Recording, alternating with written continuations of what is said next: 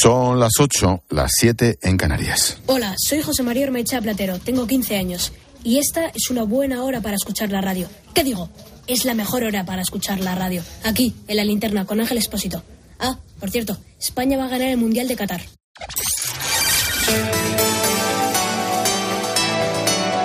Con Expósito, la última hora en la linterna.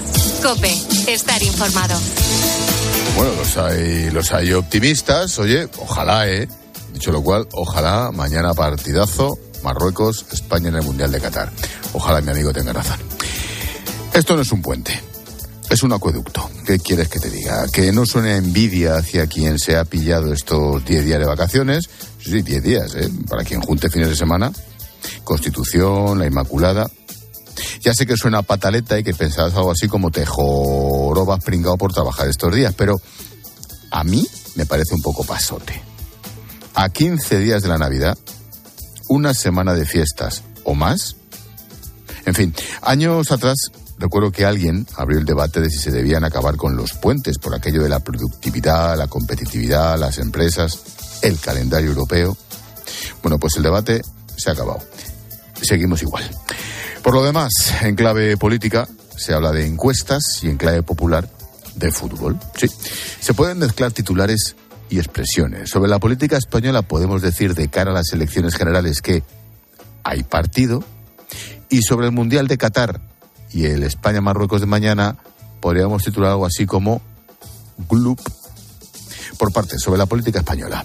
Todas las encuestas coinciden en que el PSOE se acerca al PP y en que Feijó pierde fuelle, aunque siguiera por delante en los sondeos. Luego vienen los matices. Uno, en efecto, hay partido. Yo, hoy por hoy, a un año más o menos de las próximas generales, según se prevé, no ha puesto un solo euro a un resultado u otro. Bueno, a un gobierno o al otro. Dos, con la que está cayendo, con estos socios del gobierno, con el Consejo de Ministros hecho unos zorros, con las mentiras del presidente, con todo, que haya partido me parece impresionante. Tres, es cierto que en mayo hay elecciones autonómicas y municipales, que ese termómetro va a ser muy interesante, pero deberíamos tener en cuenta que no habrá autonómicas ni en Cataluña, País Vasco, Galicia o Andalucía. Luego, el termómetro tendrá, tendrá algunas fugas, seguro. Cuatro, hoy por hoy, Feijó saldría el más votado, sí, eso en principio no lo duda ninguna encuesta, salvo Tezanos, enamorado del jefe, faltaría más. Pero esto, esto va de bloques. Prácticamente va de Pepe más Vox contra PSOE y el resto del mundo, con algún diputado suelto, pero vamos. Cinco, el espectáculo de la supuesta izquierda es inenarrable. Pero les da igual, porque su sanchidad no tiene límites y los socios tampoco. Así que lo dicho, hay partido. Seguro que Feijón no se va a relajar, pero también es seguro que Sánchez va a por todas, a muerte, como si todo el dinero que está gastando lo tuviéramos. Si le da la suma y les necesita, Pablo Iglesias volverá al gobierno. Otegui será ministro del Interior y Junqueras ministro de Educación. Al tiempo. Hablando de partido, este sí, de fútbol, mañana a las 4 de la tarde, España-Marruecos en el Mundial de Qatar. En juego el pase a cuartos. Y se mezclan, se juntan muchas sensaciones. En esto del fútbol, como en tantas otras cosas, ir de más a menos es muy chungo. Y eso le está pasando a España, de ahí el miedo. El carisma, en estas cosas de las emociones y los colores, es muy importante. Y después de Puyol, Ramos, Villa o Casillas, aparece una selección en la que, seamos sinceros, no conoces a casi nadie. Y nos queda, hablando de carisma, nos queda el líder, el entrenador, Luis Enrique. Antes el líder podía ser el delantero centro, podía ser el medio centro, quién sabe si el central. No, no, ahora es el entrenador. Partiendo de la base de que es un tipo con una personalidad muy particular desde siempre, de que todos somos seleccionadores de fútbol en España, coincidiremos en que Luis Enrique es muy suyo. Una estrella de, una estrella de Twitch, un provocador, un gran entrenador, si no, no estaría ahí, y un futbolista con un pasado y con la misma personalidad siempre. Mezclado todo y tú decides cómo te cae el personaje. Y sea cual fuera el resultado, te cae bien, mal o medio pensionista, ojalá ganemos mañana. Ah, Y mi postdata, esta es muy buena. Leo hoy en el mundo, el Ministerio del Interior acomete cambios en la Guardia Civil para rebajar la nota de las mujeres que quieran ingresar en el cuerpo respecto a los hombres. Pretende conseguir que el 40% de la plantilla sean mujeres y eso ha provocado un buen lío en la propia Guardia Civil. El borrador se presentó la semana pasada y en él se modifica la ley de régimen de personal. Se quiere aprobar con vía de urgencia. Y la clave. Interior impone una reducción de un 15% en la nota de la mujer respecto a los hombres. Dicho de otro modo, yo me pregunto, si un hombre aspirante a Guardia Civil saca un 10 y una mujer aspirante a Guardia Civil saca un 8,5, ¿están empatados? Si él saca un 9 y ella un 8, ¿la aspirante mujer va a quedar por delante? Oye, no sé. ¿A ti qué te parece? Expósito. La linterna.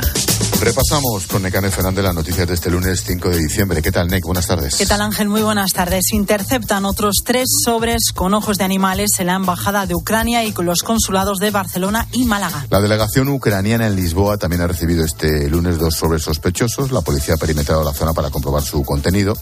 En total se han recibido una veintena de paquetes similares en oficinas diplomáticas de una docena de países. Y Rusia avisa de que prepara una respuesta tras el tope al precio del barril de petróleo por parte de Bruselas. Hoy ha entrado en vigor la limitación, fijada en 60 dólares. De momento, el ejército ruso ha lanzado varios ataques que han dejado a varias ciudades ucranianas otra vez sin luz ni agua.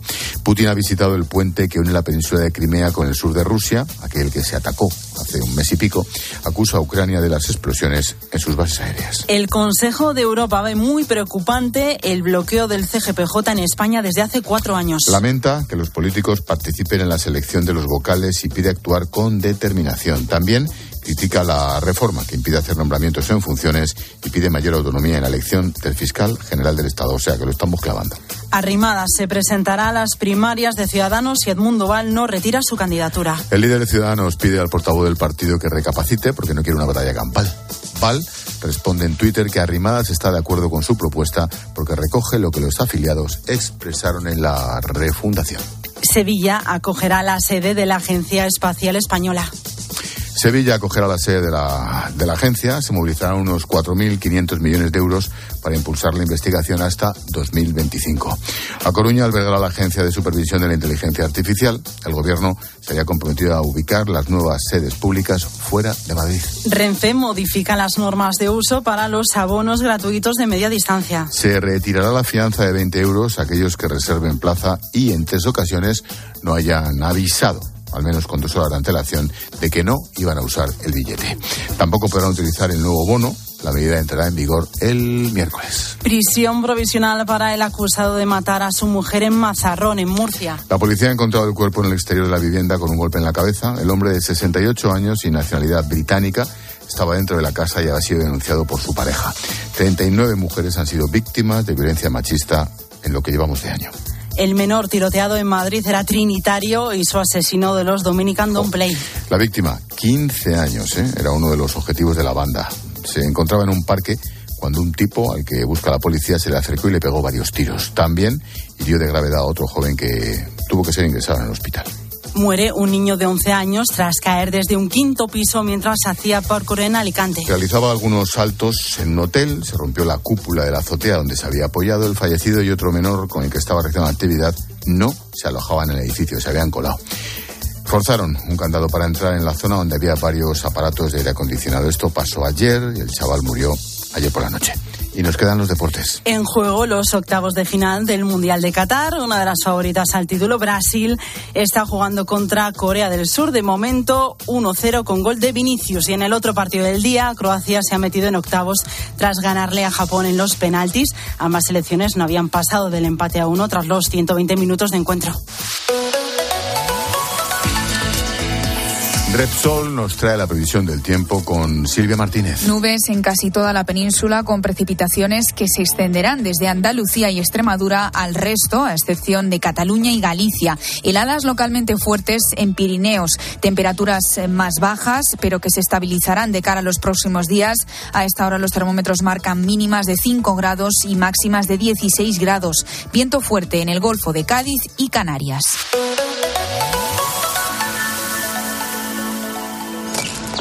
Qué importantes son los bosques en nuestras vidas.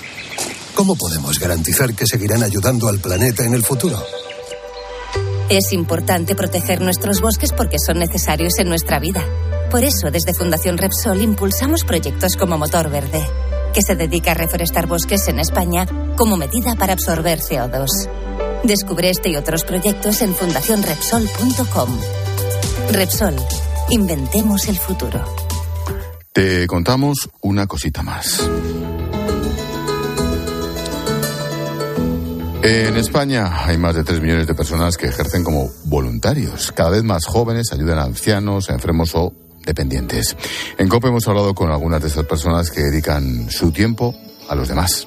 Ana Palacios. Damaris tiene 27 años, acompaña todas las semanas en el hospital a enfermos de cáncer. Desde el punto de vista del voluntariado, sí que es duro oírlos, pero a la vez también te anima el cuando ves a pacientes tan animados, sabes que lo están llevando tan bien y con el ánimo tan arriba, la verdad que te motivan, como que te ayudan incluso a ti mismo a decir, jolines, ellos están en una situación difícil, tú a lo mejor vas pues que también tienes cosas y dices, guau, ellos pueden, yo también puedo. Alejandro, de 23 años, ha pasado su verano fuera, en Ecuador, ayudando a personas con menos recursos. Yo estuve allí con la, con la Universidad del Chimborazo, que es la universidad de allí, y ellos me facilitaron todo, me dieron vivienda, el consultorio jurídico que iba con abogados de allí, te lo facilitan todo, no tienen ningún tipo de problema, te ayudan en cualquier cosa, que al final tú allí eres uno más. Sandra lleva desde los 13 años haciendo voluntariado, ahora se dedica a dar charlas en los centros educativos para promover los valores del comercio justo. Ponemos el foco en el mapa mundi. Escuchas la linterna. Con Expósito. Cope, estar informado. Los lunes abrimos el Atlas y ponemos el foco en cómo está el mundo. Con Enrique Cerveto. ¿Qué tal, Enrique? Buenas tardes.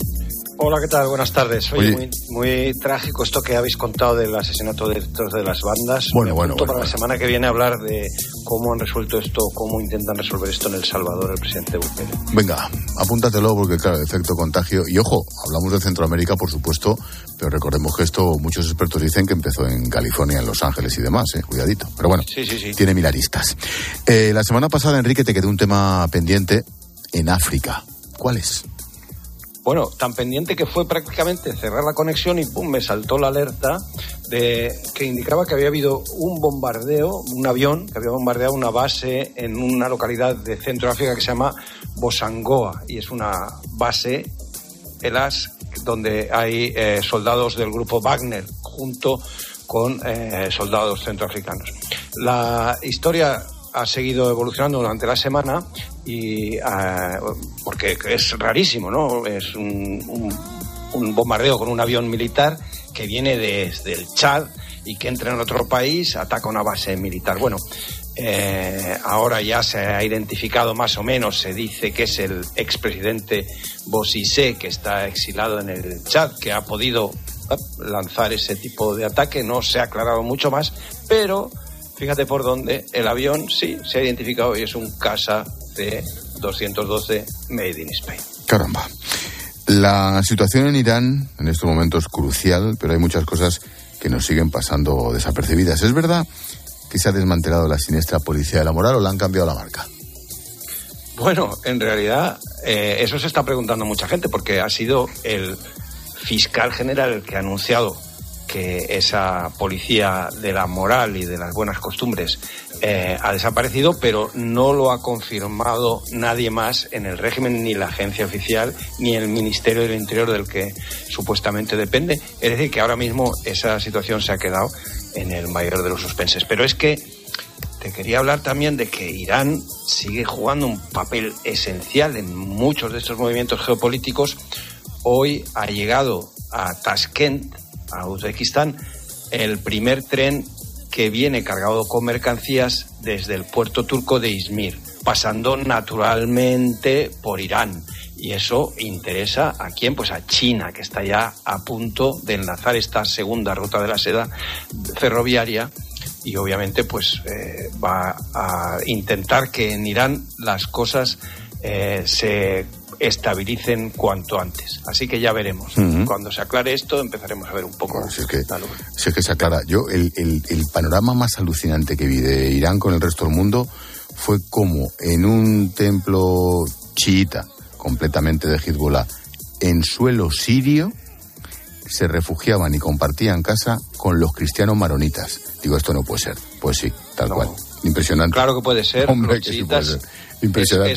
son los que están más cerca de los cristianos, los chiitas. Yo te podría contar muchas cosas de Irak y de las relaciones que tuve con, con, la comunidad caldea de allí y sinceramente vi a muchas mujeres chiitas venir a la parroquia cristiana a rezar a la Virgen, especialmente a la Virgen. Impresionante. Oye, terminamos. Mm, posible nueva guerra comercial con Estados Unidos, pero ¿entre quiénes?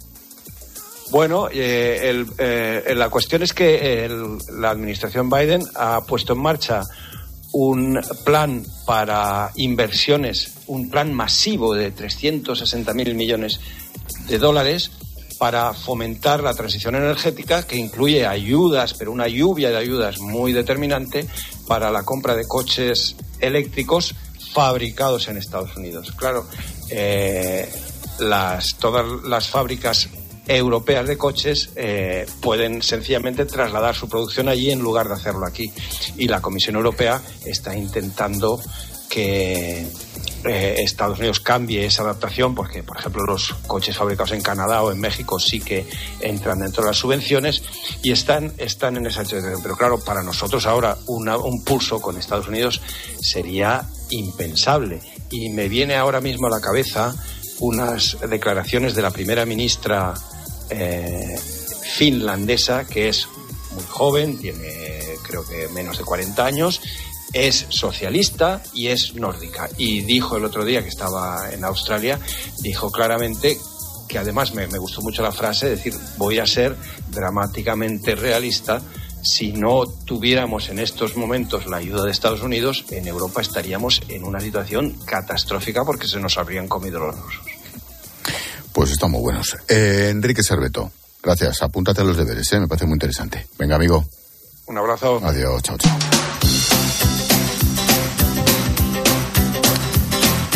Hemos contado noticias, ahora escucha las voces del día. Edmundo Val e Inés Arrimadas. Necane. Enfrentamiento en el núcleo de Ciudadanos. Edmundo Val ha pedido en televisión española que Arrimadas de un paso a un lado. La líder del partido dice que recapacite. No puede refundar el partido quien viene de ser el líder del partido. Pienso que Inés es un valor y político muy importante en este partido, que debe quedarse en este partido, pero no en la posición eh, de líder. Y yo quiero mucho a mi país y quiero mucho a mi partido como para permitir que todo este trabajo se sumerja ahora mismo en una batalla campal Pilar Alegría es portavoz del PSOE, pero hoy viene como ministra de Educación. Eso es, y en ese papel ha defendido que el retraso en la implantación de la nueva EBAU va a permitir tanto a alumnos como profesores adoptarse al nuevo sistema basado en las competencias. cómo van a ser los exámenes y cómo van a ser las pruebas, en todo caso les diré que serán pruebas que, recogerán eh, contenidos y requisitos que serán equiparables en todos los territorios. Sara es iraní y vive en España desde hace cinco años. En su país siguen las protestas, mientras también siguen los rumores de que el gobierno iraní podría disolver la policía de la moral. Nos lo acaba de explicar Serveto. Sara tuvo problemas con las autoridades y lo ha contado en la tarde. No les creemos. Toda una falsa maniobra para calmar la ira de la población contra 43 años de presión. Y el régimen tan asustado y han dado marcha atrás. La policía moral no depende de Poder Judicial, sino el Ministerio del Interior. Así se han sorprendido los vecinos de Marbella al ver el tornado que ha atravesado la ciudad esta tarde. Hay una herida leve al caerle encima un falso techo. También ha provocado daños en el mobiliario urbano, caída de árboles y se mantiene la alerta amarilla por lluvias. ¡Qué fuerte! Te lo he dicho que era un tornado. Está visto ahí. ¡Ay, qué paranoia! Mira, está, está donde los Mira, mira, bomberos. mira, mira, mira, está mira. donde los- mira, mira la bandera. ¿Cómo ha tocado tierra, eh? La gente en la calle está privada.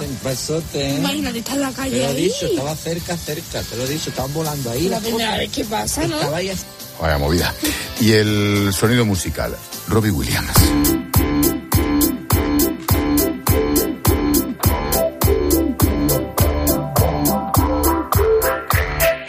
Me with the floor show, kicking with your torso. Boys getting high and the girls even more so. Wave your hands if you're not with a man. Can I kick it?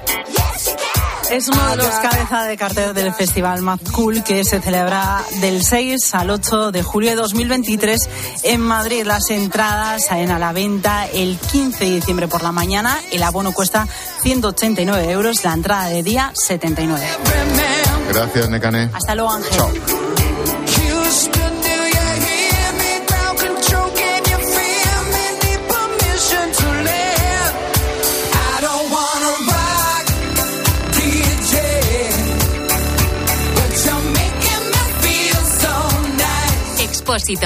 La linterna. Cope. Estar informado.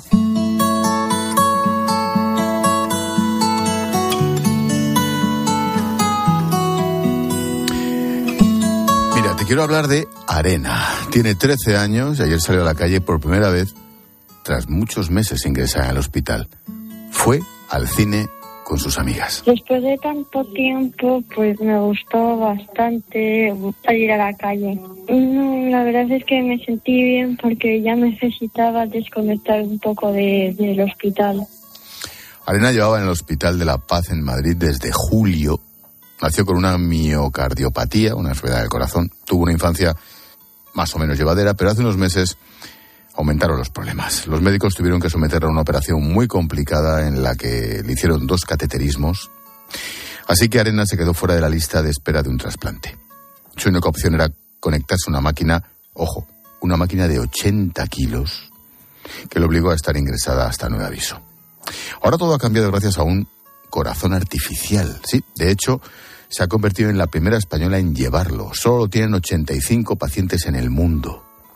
El doctor Álvaro González es el cirujano que le ha implantado este corazón artificial.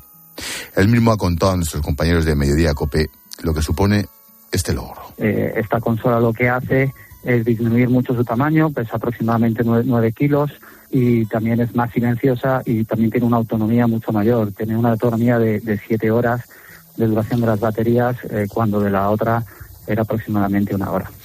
Para que te hagas una idea, este corazón artificial es como una especie de maletín con dos ruedas, pesa eso, 9 kilos, y eso permite que puedas salir a la calle, llevar una vida más o menos normal. Recuerda que la máquina a la que estaba conectada antes pesaba 80 kilos, era imposible moverse con ella, imagínate lo que significa esto para una niña de 13 años. Bueno, además, gracias al corazón artificial, Arena ha mejorado su estado de salud y ha podido volver a la lista para un trasplante. Es la primera consola que se pone de este tipo en España de cara a la recuperación, sobre todo anímica y psicológica de estos críos, que en concreto esta niña lleva ingresada desde junio de este año, pues, pues es un gran avance ¿no? y, y una mejora francamente para ellos. La recuperación ha sido rápida. Arena ha pasado de estar seis meses ingresada, tres de ellos en la UCI, ojo, a salir con una sonrisa a la calle e ir al cine con sus amigas. Fuimos andando porque estamos aquí en el Hospital de la Paz y fuimos ahí un, a un cine que está que han abierto nuevo que está enfrente y, y la verdad es que fue todo fue todo perfecto. Eh, estuvo allí sentada con un par de amigas eh, tomándose sus palomitas. La verdad es que eh, también se portaron muy bien en el cine. eh, nos habilitaron una zona también donde pues no había escalones, etcétera, para aunque la movilidad es buena, pues bueno, facil- facilitar en todo caso siempre que no haya ningún problema en esta primera salida. Para los médicos de este hospital, el caso de Arena se ha convertido en todo un éxito, pero sin duda quien más ha emocionado es Mónica, la madre de Arena. Y es que después de tantos meses, por fin ha visto a su hija disfrutar. Pues, vamos, fue maravilloso poder verla otra vez andando y tan contenta con sus amigas y por primera vez salir del hospital y hacer un poquito vida normal. Te recuerdo, Arena, una chavala de 13 años, ha recibido un corazón artificial que no solo ha mejorado su calidad de vida, sino que le ha vuelto a dar la posibilidad de esperar un trasplante. Se ha convertido en la primera española en llevar un dispositivo de estas características, como un maletín de 9 kilos, un corazón de dos ruedas. En La Paz. Arena ha salido al cine.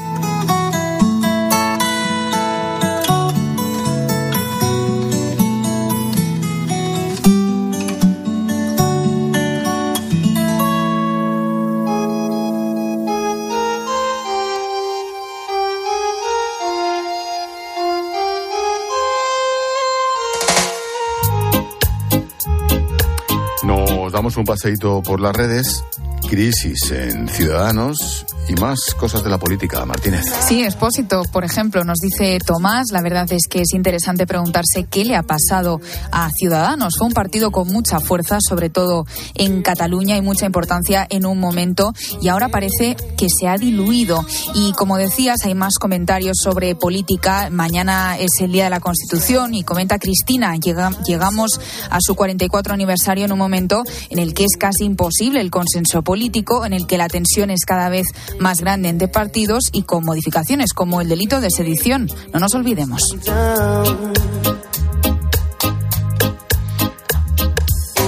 Tiempo de análisis esta noche con Ignacio Camacho, con Jorge Bustos, a partir de las 10, las 9 en Canarias. Bustos y Camacho proponen temas. Yo creo que tendremos que abordar la crisis terminal, diría yo, en Ciudadanos, con esta postulación de Edmundo Val a, a liderar el partido, intentando aglutinar al sector crítico contra el liderazgo de Inés Arrimadas. Vísperas del aniversario de la Constitución, a la que Sánchez obsequia como regalo de cumpleaños con la rebaja del delito de sedición. Y por último, pedrea de adjudicaciones de organismos internacionales en el Consejo de Ministros, que adelanta la lotería electoral a tres semanas del gordo. Pues lo hablamos, pareja. Y faltan tres semanas para Navidad. Muchos están pensando ya en el menú de estos días. Cordero, merluza, marisco han subido más del 10%, aunque podrían encarecerse mucho más todavía en la recta final. Hoy vamos a hablar de precios. Silvia. Sí, nos dice Germán sobre este tema, increíble cómo está todo. Es verdad que es lo que toca por la inflación que estamos viviendo, pero se nota y mucho. Así que nosotros este año en casa, pues vamos a intentar ahorrar un poco en el menú. Ya vendrán tiempos mejores, nos comentaba este oyente. Esperamos mensajes. Sí, recuerda que puedes escribirnos en facebook.com barra la linterna cope, en Twitter estamos en arroba expósito cope, el WhatsApp es el 600544555 y el Instagram expósito guion bajo cope. Estás escuchando la linterna de cope. Y recuerda que si entras en cope.es, también puedes llevar en tu móvil las mejores historias y el mejor análisis con Ángel Expósito. Entonces, ¿con la alarma nos podemos quedar tranquilos aunque solo vengamos de vacaciones? Eso es, aunque sea una segunda vivienda. Si se detecta cualquier cosa, nosotros recibimos las señales y las imágenes. Y sobre todo, la policía también podría comprobarlas e incluso desalojar la casa. Y con la app puedes ver tu casa cuando quieras. Y si es necesario, viene un vigilante a ver si está todo bien. Protege tu hogar frente a robos y ocupaciones con la alarma de Securitas Direct. Llama ahora al 900-666-777. Escuchas la linterna. Y recuerda, la mejor experiencia y el mejor sonido solo los encuentras en cope.es y en la aplicación móvil. Descárgatela.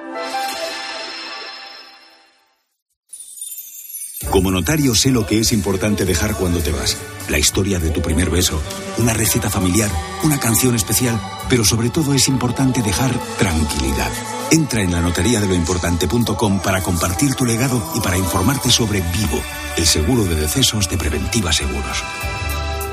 La Navidad que estás soñando está en Aldi al mejor precio. Ven y compruébalo con los espárragos de Navarra y el queso triple creme de nuestra marca Special a solo 3,19. Tan cremoso y tan delicioso que no tiene alas, pero volará de la mesa. Así de fácil, así de Aldi. Porque la tranquilidad de los tuyos es muy importante, contrata Vivo, el seguro de decesos de Preventiva y llévate una tarjeta regalo de 20 euros para Decathlon, Cepsa o Amazon.es. Infórmate en el 920 30 10. ¿Y tú? ¿Por qué necesitas fluchos? Porque es tiempo de pensar en lo que te gusta, en la moda que te hace sentir vivo, chic, casual, sport. Nueva colección de otoño-invierno de Fluchos. La nueva moda que viene y la tecnología más avanzada en comodidad unidas en tus zapatos. ¿Y tú? ¿Por qué necesitas fluchos? Fluchos, Fluchos, comodidad absoluta. En Cope nos levantamos antes que nadie. Tenemos dos horas de radio en directo para acompañarte hagas lo que hagas. Sé que es muy pronto para muchos, para otros ya es muy tarde porque tienen que terminar de trabajar. Y lo hacemos con el primer despertador de la radio española. Buenos días, Pulpo. ¿Por dónde andas? Argentina, ovejas. Con un programa que reivindica al trabajador nocturno. Juan Carlos, buenos días. Buenos días, Pulpo. Estoy en Cartagena, llevo una cisterna de mercancía peligrosa y me encanta tu programa y la verdad que... De lunes a sábado, de 4 a 6 de la madrugada, poniendo las calles con Carlos Moreno. El pulpo.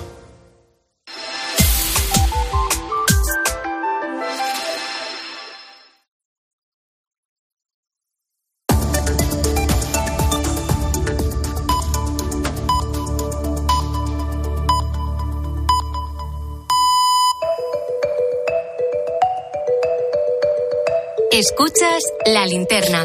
Con Expósito. Cope, estar informado. Un, un sonido para la historia. And here we go. Seven, six, five, four stage engine start. Three, two, one.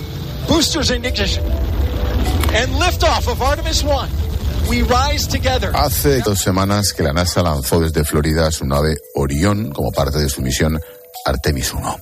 Su meta es volver a llevar al hombre a la Luna y es que cada vez está más cerca de conseguirlo nuevamente. Esta semana, Orión ha logrado un hito histórico, récord de distancia con respecto a la Tierra, más de 430.000 kilómetros. Orión supera así la lejanía alcanzada por el Apolo 13 en 1970, ya ha llovido. Hablamos de ciencia en la linterna con Jorge Alcalde. ¿Qué tal, George? Buenas tardes. Muy buenas tardes, ¿qué tal? Oye, ¿qué supone llegar a esa distancia? Bueno, primero es un récord, ¿no? Esos 432.172 kilómetros nunca se habían alcanzado con una nave tripulada o que pudiese ser tripulada. Esta nave Orión no está tripulada, de momento está tripulada solo por unos muñequitos, eh, unos peluches y unas pegatinas con sensores que sirven para detectar qué ocurriría en un cuerpo humano si realmente hubiese uno de ellos en esa nave. Pero nunca antes una nave capacitada para llevar seres humanos dentro había llegado tan lejos. Ese es el récord pues para la historia. Uh -huh. Científicamente supone que conocemos un poquito más cómo puede ser una misión a esa distancia. Hasta ahora, el récord anterior, que era el de la Apolo 13, que se había quedado mucho, muy por debajo de estos kilómetros, se había producido por accidente. Los, pilotos de la, de, de la Apolo 13 no querían llegar tan lejos, pero tuvieron que buscar una órbita alejada de la Luna después del famoso incidente que casi acabó con sus vidas para poder volver a casa.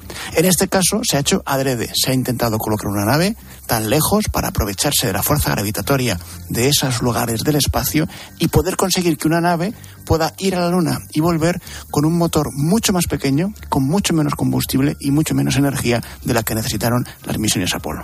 Mm. ¿Sabemos qué resultados está obteniendo la misión? Bueno, todavía no del todo. De momento que está funcionando, todo está ocurriendo como se esperaba. El lanzamiento del que acabamos de escuchar en el momento de la ignición, la um, trayectoria hacia la Luna, las órbitas que ha realizado alrededor de la Luna de manera retrógrada, es decir, en dirección contraria a la que sigue la Luna alrededor de la Tierra el alejamiento a este punto, que está muy cerca de un punto que se llama punto de Lagrange, que es un punto en el que ya la gravedad de la Tierra y de la Luna se equilibran. Y ahora el posible retorno. Todo eso ha funcionado, pero cuando llegue y veamos exactamente lo que han recogido los sensores de a bordo y los monitores de a bordo, pues podremos tener los resultados científicos de esta misión, que será un paso adelante para enviar dentro de poco ya seres humanos de verdad. En esta sección de ciencia nos encanta viajar en el tiempo. Ahora viajamos hacia atrás, de la Luna al Imperio Romano.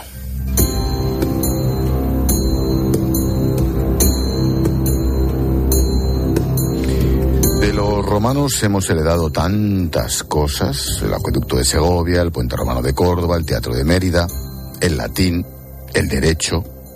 El latín dio pie castellano, al catalán, al gallego, y es que a pesar de que hayan pasado miles y miles de años de historia, los romanos no nos dejan de sorprender. La última novedad viene del mismísimo Coliseo de Roma. Expertos de su parque arqueológico han encontrado en sus tuberías monedas de bronce, huesos de animales y restos de comida, como melocotones, cerezas, higos, con más de 1500 años de antigüedad. Hemos llamado a Hipólito Sánchez, es profesor de Historia Antigua de la Universidad CEU San Pablo. Profesor Hipólito, buenas tardes. Buenas tardes, ¿cómo estás, Ángel? Pues encantado de hablar de los romanos. Mira que nos gusta aquí las piedras y estas cosas. Em, ¿Qué han encontrado, profesor? Bueno, em, con robots y con diversos métodos se han ido por el subsuelo romano y eh, en los desagües del Coliseo pues han encontrado lo que era previsible. Pues eh, hablando plata, basura de hace más de 1500 años, eh, que es lo mejor que nos puede pasar un arqueólogo.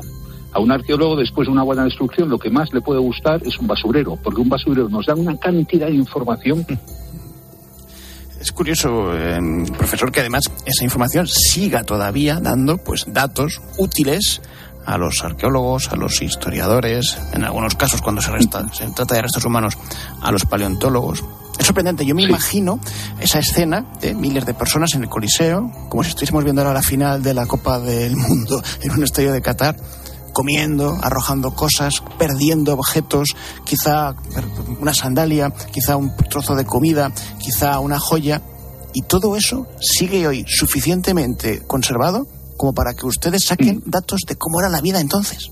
Efectivamente. Es que, y hay una cosa que es que los juegos en Roma estaban muy deportivizados. Es decir, si nosotros pudiéramos dar un salto atrás y meternos ahí, no nos estrenarían ni las multitudes, ni cómo se comportan, ni lo que pasa en el Coliseo. Realmente nos sonaría mucho. Mm, hemos heredado de Roma muchísimas cosas, no solo la lengua, no solo la arquitectura, la ingeniería en gran medida. Hemos heredado costumbres, ¿Hemos heredado la dieta, profesor? Pues hasta cierto punto sí. O sea, la, nuestra dieta mediterránea tiene que ver con Roma. Hay hay productos que no podemos seguir consumiendo, como el famoso garum, por ejemplo, que es una mm. salsa de pescado muy especial, pero que había que hacerla en grandes cantidades, y eso pues se nos perdió la Edad Media.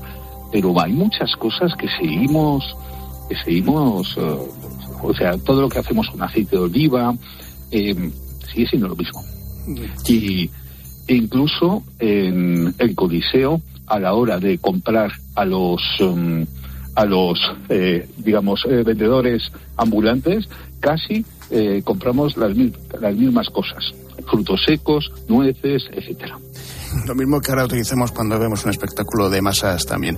entre las cosas que se han encontrado, profesor, a mí lo que más me sorprende es que se han hallado también huesos de animales, huesos de osos, de leones, de jaguares, de perros incluso. Se supone, pero no, no sé si, si, usted está de acuerdo, en que tiene que ver con las costumbres, los, los juegos que se realizaban, las peleas, las luchas entre animales, no sé si entre animales y humanos, que se realizaban en, la arena entre animales, animales animales humanos. Por supuesto, por supuesto que esos huesos son de ahí. Vamos a ver, eran tan popular las, las luchas de fieras ya sean las cacerías de fieras y ya sean las luchas de fieras entre ellas, que es que los romanos incluso llegaron a despoblar el norte de África de una especie de elefante eh, pequeño y prácticamente casi terminaron con el león del norte de África, porque los cazaban para, las, para los juegos y hacían cosas muy raras por otro lado porque de repente pues echaban un cocodrilo contra una foca a ver qué pasaba y a ver qué opinaba el público cosas, muy curiosas. Yo no me cansaré de repetir que hay que visitar obligatoriamente Baelo Claudia para saber lo que era el Garum y lo que supuso en el comercio de la época desde ese Golfo de Cádiz hasta, hasta todo el Mediterráneo. Profesor Hipólito Sánchez, profesor de Historia Antigua en la Universidad de San Pablo, gracias por la clase. De nada. Adiós. Un placer. Buenas tardes, chao. Hasta pronto.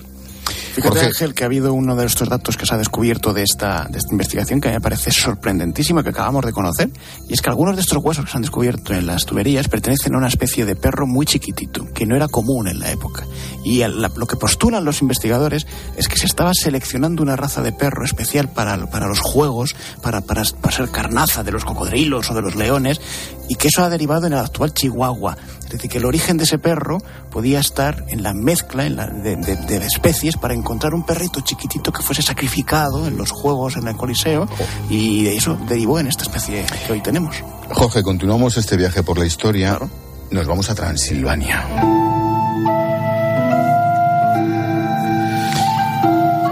En esta región de Rumanía se encontraron hace más de 300 años unas monedas de bronce únicas. Monedas que actualmente están en la Galería de Arte Unterian de Glasgow.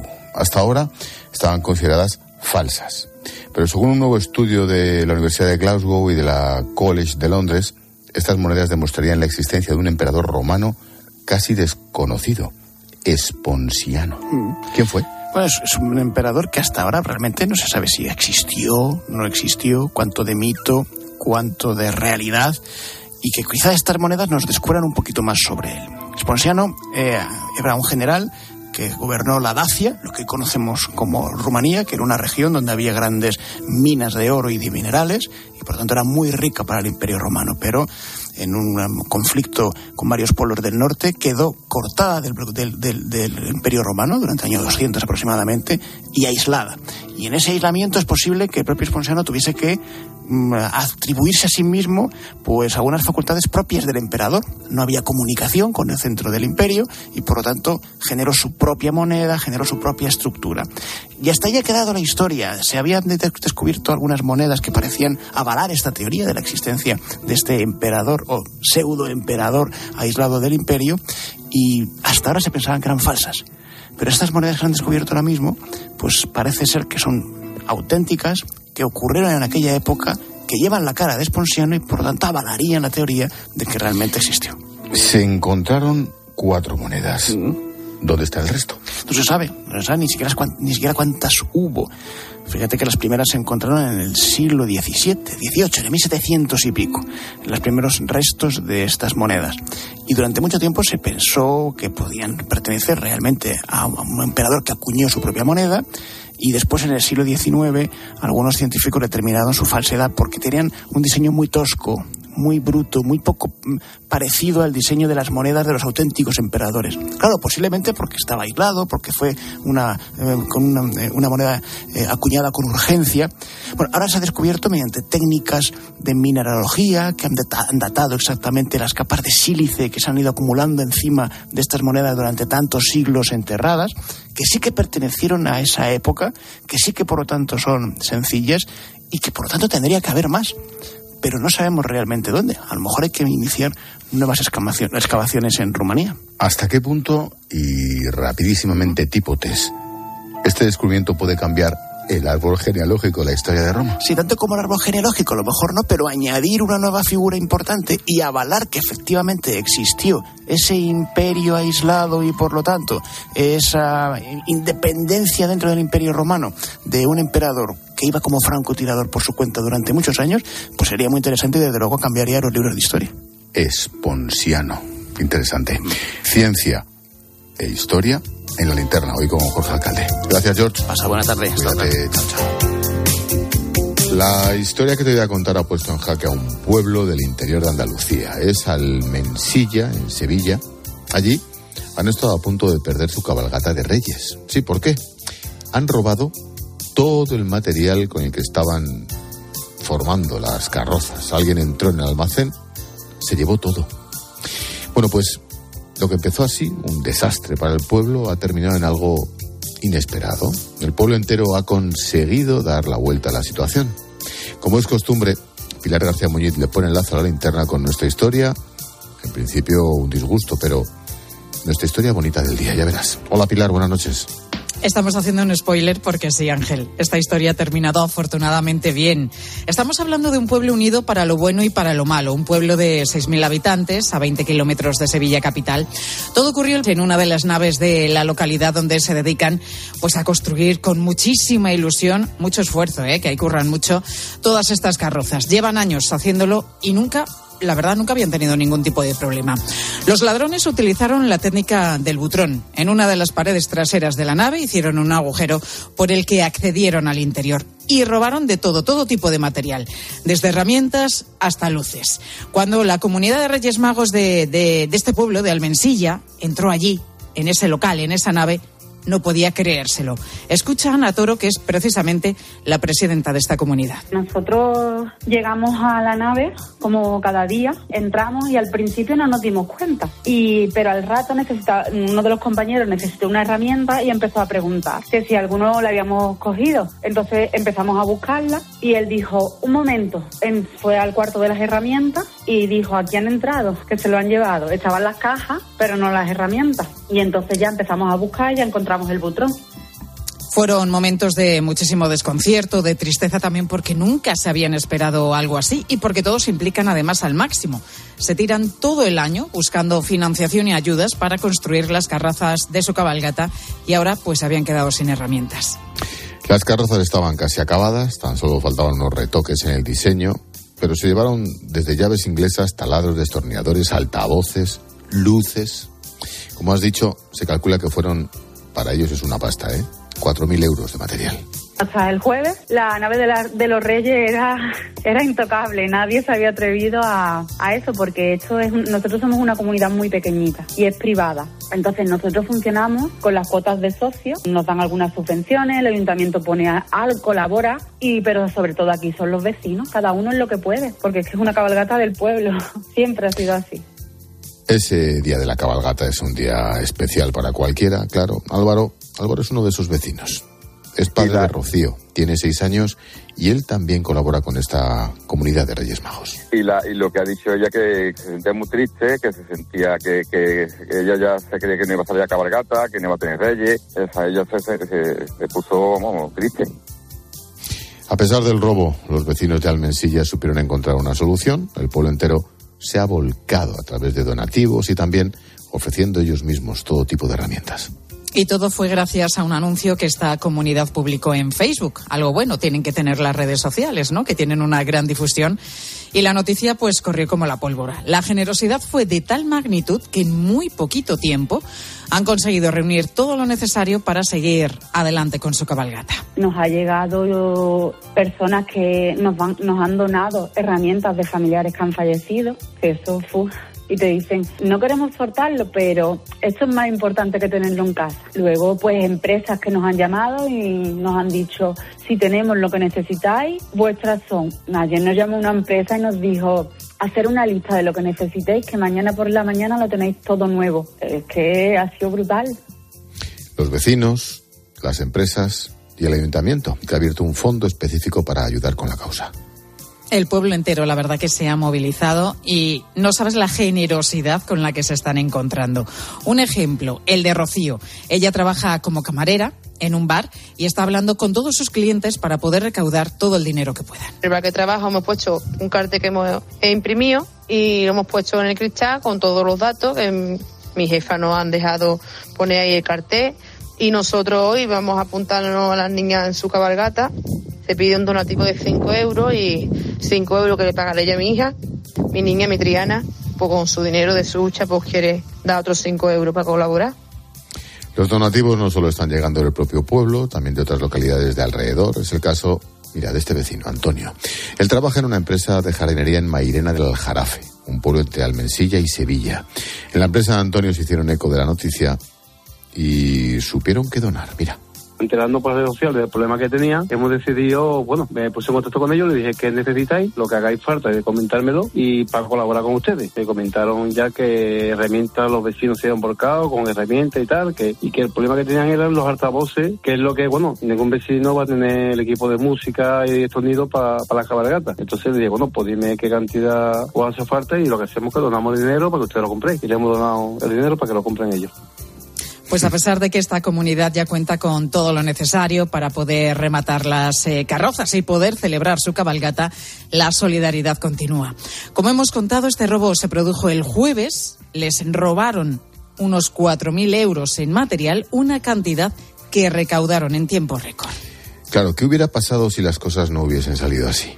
Con o sin lo recaudado, desde la comunidad de Reyes Magos de este pueblo tenían una idea muy clara. Nosotros teníamos algo muy claro, ¿eh? Este, estuviesen más bonita o más fea, las carrozas salen, porque nuestros niños no se van a quedar sin el día 5 disfrutar. Eso es algo que, porque es por lo que llevamos, esta comunidad lleva muchos años luchando y no le, no le, vamos, no le íbamos a dar el placer, digamos, de que nuestros niños se quedasen sin, sin nada.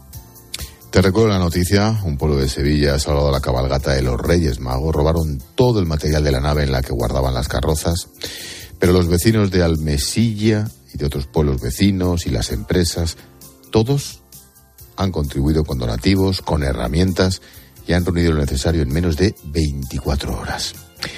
Pilar García Muñiz, gracias por poner la sala interna con nuestra historia bonita del día. Te escucho mañana en Mediodía Cope. Chao, chao. Adiós, Pilar, gracias.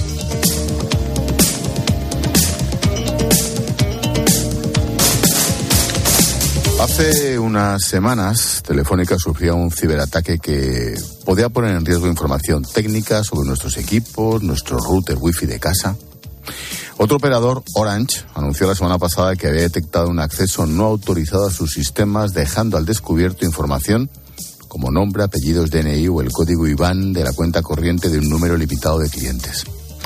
La primera medida que recomiendan es cambiar las claves y usuarios de nuestros dispositivos y cuentas.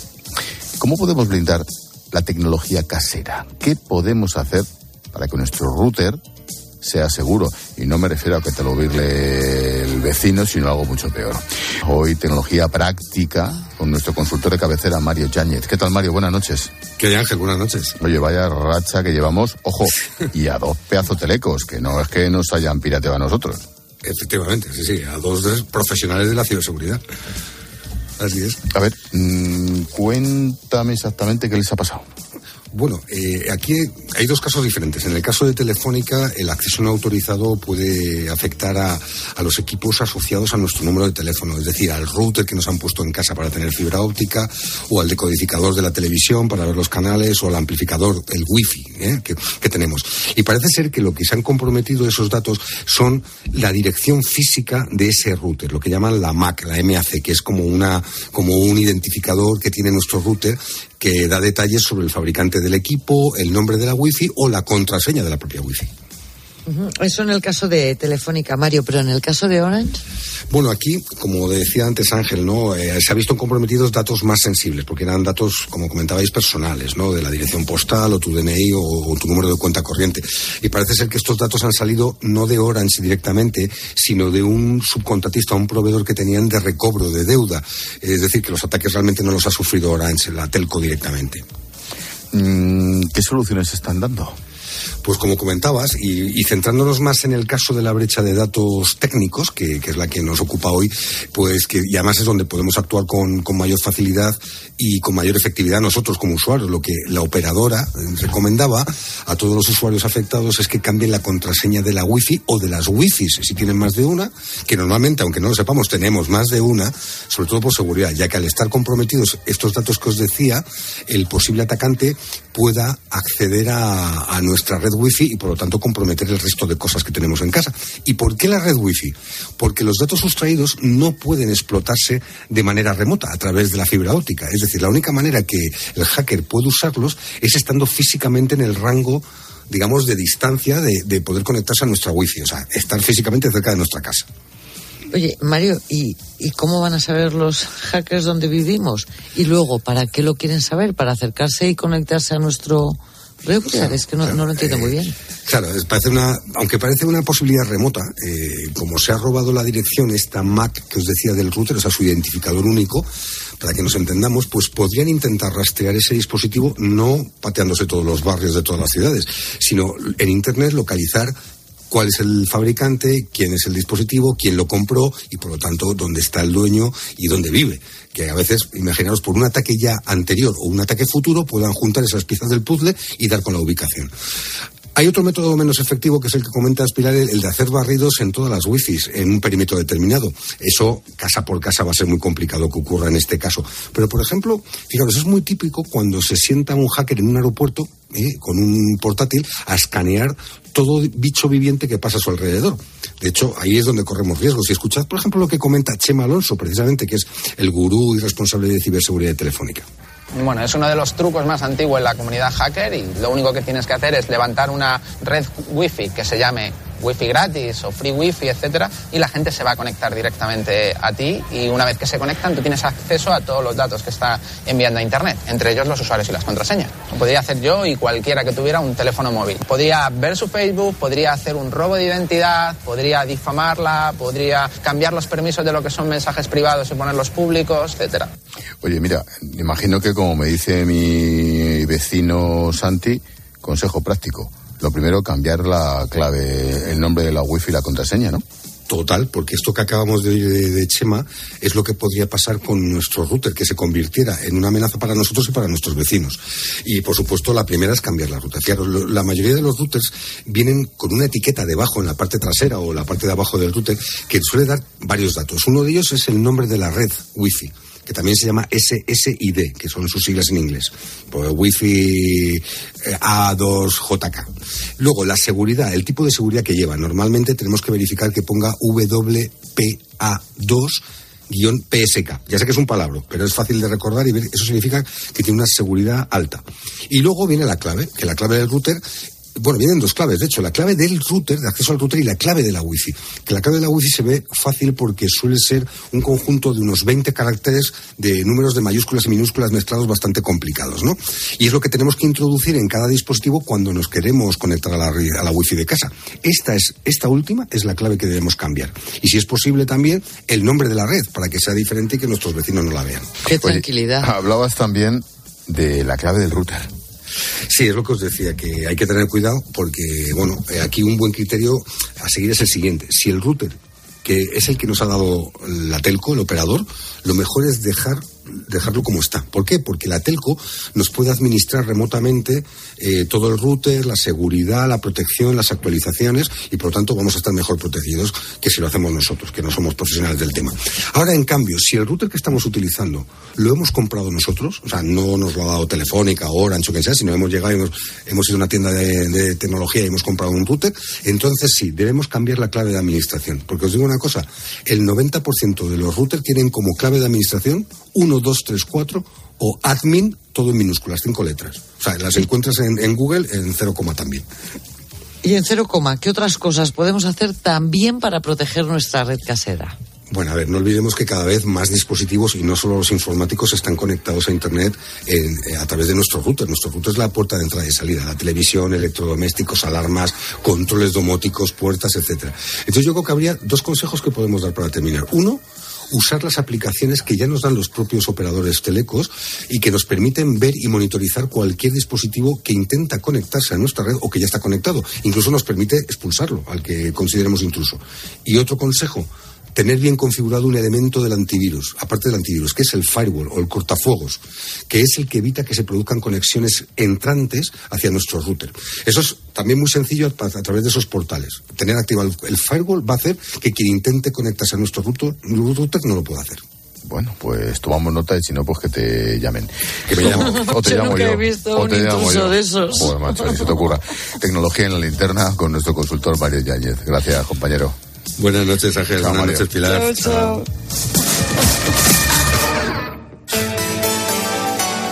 Expósito. La linterna. Cope. Estar informado. A Expósito le gusta contar buenas noticias. Y tú eres el protagonista de esta. Gracias a ti, según el EGM, la linterna de Cope bate su récord de audiencia. 1.051.000 personas buscan al final del día la mejor información y el mejor análisis. Nos gusta contarte las cosas siempre donde se produce la noticia. Y a la linterna se suma Mediodía Cope. Pilar García Muñiz crece en el último año más de 100.000 oyentes y ya es escuchada de lunes a viernes por más de 700.000 personas. Y estamos recorriendo España para encontrar respuestas. Y la tarde con Pilar Cisneros y Fernando de Aro gana 100.000 oyentes en el último año y llega a los 466.000. Por eso te decimos gracias por confiar en nuestra forma de hacer radio y en nuestro equipo de comunicadores. La vida siempre nos pone a prueba. Por eso en PSN Previsión Sanitaria Nacional hacemos más fáciles los momentos difíciles. Protege tu futuro y a los que más quieres con la mutua en la que confían los profesionales universitarios desde hace más de 90 años. PSN Previsión Sanitaria Nacional. Aseguramos sobre valores. Este viernes a la una de la tarde, Pilar García Muñiz y el equipo de Mediodía Cope abren sus micrófonos desde la Basílica Santa Eulalia de Mérida para celebrar el inicio de la cuenta atrás del año jubilar eulaliense, que comenzará el 10 de diciembre de 2023. Recuerda, este viernes escucha Mediodía Cope y empieza tu camino a Mérida.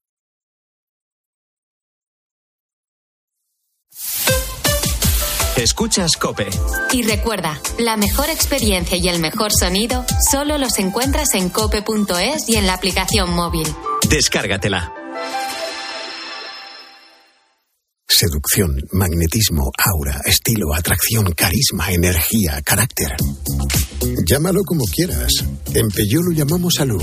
Ese algo especial que tiene el Peugeot 3008 híbrido enchufable. Alú, ese algo que marca la diferencia. No podemos hacer que baje la inflación, pero este mes si te cambias a línea directa sí podemos bajarte el precio de tu seguro de coche y puedes tener un todo riesgo a precio de terceros. ¿Podrán batir esto? Llévatelo mejor al mejor precio. Ven directo a lineadirecta.com o llama al 917-700-700. El valor de ser directo. Consulta condiciones. Bienvenidos al vuelo de Iberia destino a un nuevo reto en Qatar. Bienvenidos de nuevo a los goles, a los casi dentro, a los abrazos, a caerse y levantarse, a las celebraciones, a la emoción, a volver a jugar cada día como si fuera el primero. Seguir haciendo historia en Qatar. Iberia con el talento de nuestra selección.